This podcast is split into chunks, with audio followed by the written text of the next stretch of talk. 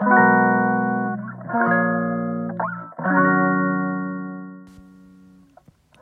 さんこんにちは。福田です。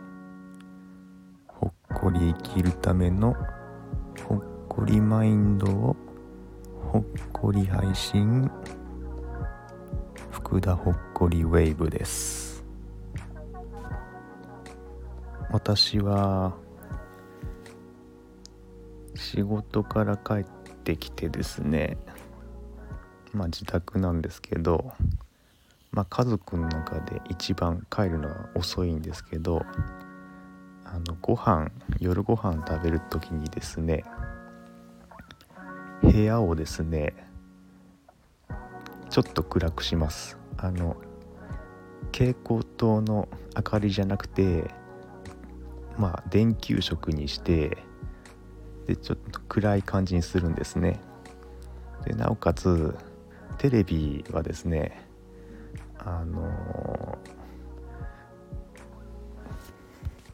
CS でやってるヒストリーチャンネルっていう海外の番組に変えてですねなおかつ音声をですね吹き日本語の吹き替えじゃなくて副音声の方のその英語の方に変えるんですねでそのヒストリーチャンネルで最近特集されてるのが古代の宇宙人っていう特集をやってるんですけどまあなかなかまあある意味スピリチュアルな内容ですよね。まあ、そういうやつですねそれを英語音声で聞き流しながら部屋は電球色でかなり暗めにして夜ご飯を食べてます。というわけで福田のナイトルーティンを発表したところで今日のテーマは英語です。私はですね小1から小5の時までイギリスに住んでた帰国子女なのでまあよく皆さんから英語が喋れるのがいいですねとか、まあ、英語が喋れるようになりたいっていうですねあのー、言葉をいただくんですけどもまあ英語喋れるようになりたいっていうのはですねおそらく嘘ですね。私の直感が正しければ英語が喋れない喋れるようになりたいよりも先にですねさらに深い自分のやりたいことは何なのかっていうところがですね隠れちゃってるように聞こえるんですよね。私は理系の大学に通ってたんですけどもそこの大学がちょっと珍しくてですねなんか普通の大学だと英語プラス第二言語っていうのを学ぶらしいんですけど私が通ってた大学はですね第二言語っていうのがなくてですねひたすら英語です。第 ひたすら英語。もうこの英語との向き合いがねまさか理系の大学でやらざるを得なくなるとは思ってもませんでした。なんですけどもその大学の英語の授業がですね、まあ、想像以上に良かったんですよ。はい。ちょっと紹介したいと思います。まずですねカナダ人の敬虔なカトリックの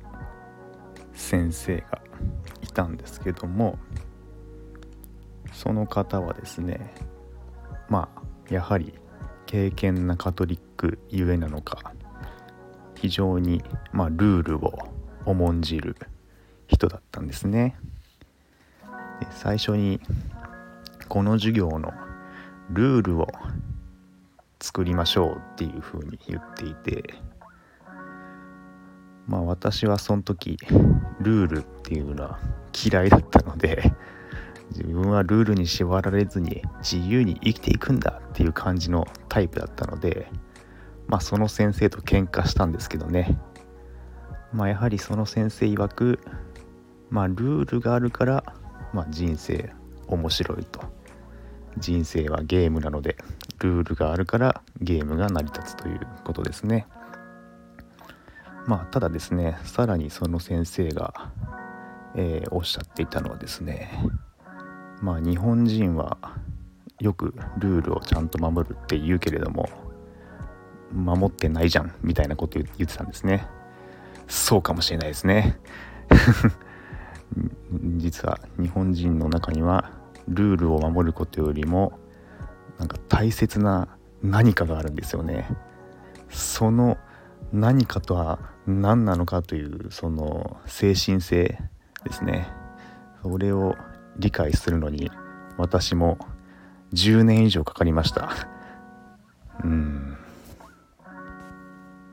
でその先生もですねその何かが違うっていうその違和感あのとかなり格闘してる感じでしたね。あの喋る言語英語っていうのは目に見える文化の違いですけどもその目に見えない文化の違い Invisible Cultural Difference これがもう最強に過酷なんですよね。この領域、うん、まさかですね理系の大学のとある 英語の授業でその領域との向き合いが始まるとは 思ってなかったです。さらに別の英語の授業ででしてまあまあ当時その、まあ、私が大学生の時ってあの東日本大震災っていうのがまあ起きた時でしてでまあ英語のディスカッションの授業があったんですけど、まあ、テーマがですね死との向き合いなんですよね。すごくないですか？もう英語でそのテーマ。であのマレーシアからの留学生とかもいて、まあ、髪を隠して、まあ、そのイスラム教圏のそのお友達もいたりして英語でですねその答えのない話題をディスカッションするんですよ。あのまあやったのが、まあ、東日本大震災直後だったので、まあ、そのタイミングで東京にオリンピックを誘致するのはありかなしかとか ですね。すごいですよね。もう東日本大震災の復興のためにお金が必要だからオリンピックを東京に誘致する本当かどうかとかですね。そのまあお金かみたいな。まあ結局その英語を学ぶっていうのもただの聞こえのいいグローバリズムに巻き込まれているのかとかですね。かなり深いところでのですね英語との向き合いとかですね。そのどう生きていくのかっていうところ。まあ、さらに、まあ、死刑はありかなしかとかですね。安楽死はありかなしかっていうですねところをですね英語でですね ディスカッションしてもういろんなそのマレーシアもそうですしいろんな宗教価値観とかでその授業を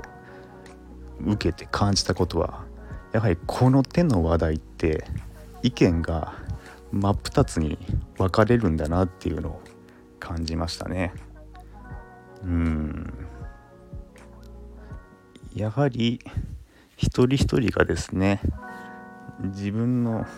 価値観やっぱり何を大事にしてきているのかっていうところはですねやっぱり持ってるんだなっていうのを感じました。まあ、さらにですね、まあ、他の、まあ、その理系の大学は他の授業もなかなかいけててですね、まあ、音楽史の授業ですね。音楽史の授業で、まあ、ジョン・ケージっていうのをやったんですけども4分33秒のですね沈黙の楽曲があるんですけどひたすらですね4分33秒みんなで黙ってですね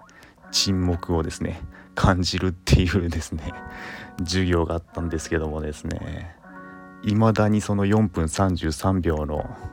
時間をですね覚えています。スーッとこうただ空調の音が鳴り響いているだけの時間をですねみんなで共有するんですよね。いや沈黙ってすごいなみたいな。もう何て言うんでしょう。うん。やっぱりその英語圏っていうかまあ特にキリスト教の世界まあ私が感じたところ、まあ、イギリスにいたのでずっとキリスト教の世界にいたのでその祈りの時間その沈黙の時間っていうのがすごいリアルなんですよね私にとって。なんかそういう感覚。うん。まあだからこそそのジョン・ケージっていうところもやっぱりその沈黙も音楽なんですよね。沈黙っていう言語なんですよね。もう英語英語をですね喋らないという領域。英語を極めると喋らないという領域に来ちゃうわけなんですよね。なんですよ。もうこれはもうかなりですねもう英語との向き合いがですね来てますよね、まあ、まあ、さらにですね、まあ、他のその理系の大学の授業も面白くですね世界の言語と文化っていう授業があったんですけどもなんか共通言語っていう話があったんですね。リンガフランカっていうなんかその概念があるみたいでその共通言語とは何なのかっていうですね。まあ今はなんか英語が世界の共通言語っぽくなっているけどもみたいな。まあなんか英語って結構不便じゃないですか。なんだかんだ。なんか不規則になんか変化するし。うん。シンプルそうに見えて結構不規則変化多いじゃないですか。なんかそれが世界の共通言語としてふさわしいのかとかですね。そもそも世界の共通言語とは何なのかというですね。これまた向き合いがですね。英語との向き合いがねうん始まるわけですよね。うんというわけで、うん、建築を学びに行っているのにですねその英語の授業がですね非常に面白い大学生活を過ごしました。そしてですね、まあ、最近はですねあのまあとあるカフェでですね英語の講師をしているそのイギリス人の男性の人とまあ英語と日本語のハイブリッドでお話をしたんですけどもうんやはりその方もですねあの、まあ、ずっとイギリスにいてで日本に来て、まあ、英語の講師っていうのをやってまあ多分10年近く日本に住んでいるんだけれどもやはりその目に見えない文化の違いその日本人の精神性 invisible cultural difference が克服するのにすげえ獲得格闘してる感じでしたね。うん。やっぱりそのなんか独特のその空気とかね波動とかねその領域なんですね。そのその言葉にならない世界があるわけですよね日本には。で私もそれがめちゃめちゃ怖かったんですよ。すごい今だから言いますけど。もう日本人っていうのがすごい怖かったんですよ。最も身近で最も遠い存在日本人、うん、その領域とのですね向き合いがですねまああるわけですけども。まあそのまあイギリス人の男性がですねまあどういうふうに日本でま、生きていっているのかっていうとですねまあ英語の講師をされている方なんですけども、まあ、一旦そういうねまあ英語とか日本語とかねそういうイギリス人日本人とか、まあ、そういうのは置いといてですねまあ写真をですね趣味にしてるみたいなんですね。で非常にまあその方がその撮る写真が良くてですね自分の感性に素直なんですよね。うん。自分が育っていた環境とか大事にしてるものっていうのが結構写真のですね色彩に現れている感じがするんですよね。ちょっと渋めのカラーリングでですね何て言うんでしょう。そのインスタ映えとも違う独特のなんかそのイギリスの若干陰湿な空気感も漂うような視点で日本を撮ってるんですよね。でそれを感じたんですよその写真から。でそういうその感性をですねそのその前面に出せる場っていうのがですねその写真を通して彼はあったっていうことですね。で私もですね自分の感性っていうのがのどう頑張っても英語でも日本語でも自分の世界観っていうのを出せないコンプレックスがあったのでやっぱり絵で私はもうひたすら絵でこう出してたんですよね。その自分の色彩感覚とか世界観。うん、でまあその私の絵もそのイギリス人の人に見せてああすごいってこう目がパッて瞳孔が開く感じでですね。あ分かるんだねってこのこの通じたこれっていうですね体験をさせていただいた。わけですよね。なのでまあここまでお話しして私はなんだかんだで英語っていうのはそんなに重要視していないんだなっていう感じがしますね。まあそのイギリスに住んでいた時に英語ですね。まあ喋れるんだけどその通じないっていうね。生殺し状態。死んでいるも同然な状態でどうやってこうイギリスで生き残ったかというとですね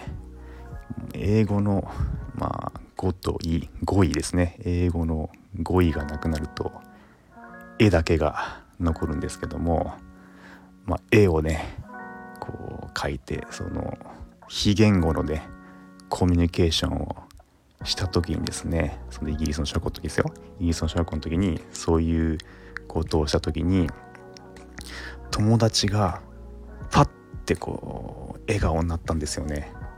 それなんですよね。英語で英語がじゃなくてあ絵で通じるんだみたいな。そのその体験、うん、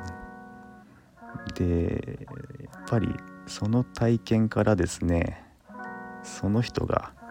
作り笑顔か本当の笑顔かっていうのは分かっちゃうんです自分。やっぱり。結構もう言葉とかが分からない状況でもうその相手の口元を見るしかない状態。口元が見て笑顔かどうかっていうところをかなり観察してですね。で私がその絵を描いてパッて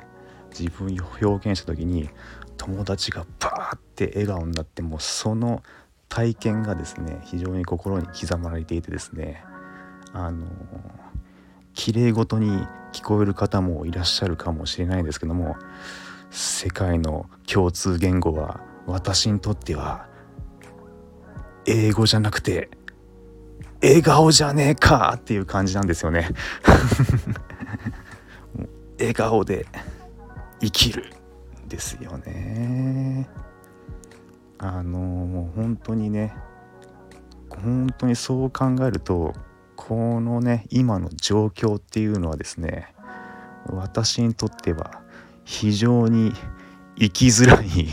ようでね生きづらい状況なんですよね。もう本当に口元が笑ってるかどうかっていうところを見てなんとかイギリスを生き延びてきた私にとってはこの状況っていうのはですね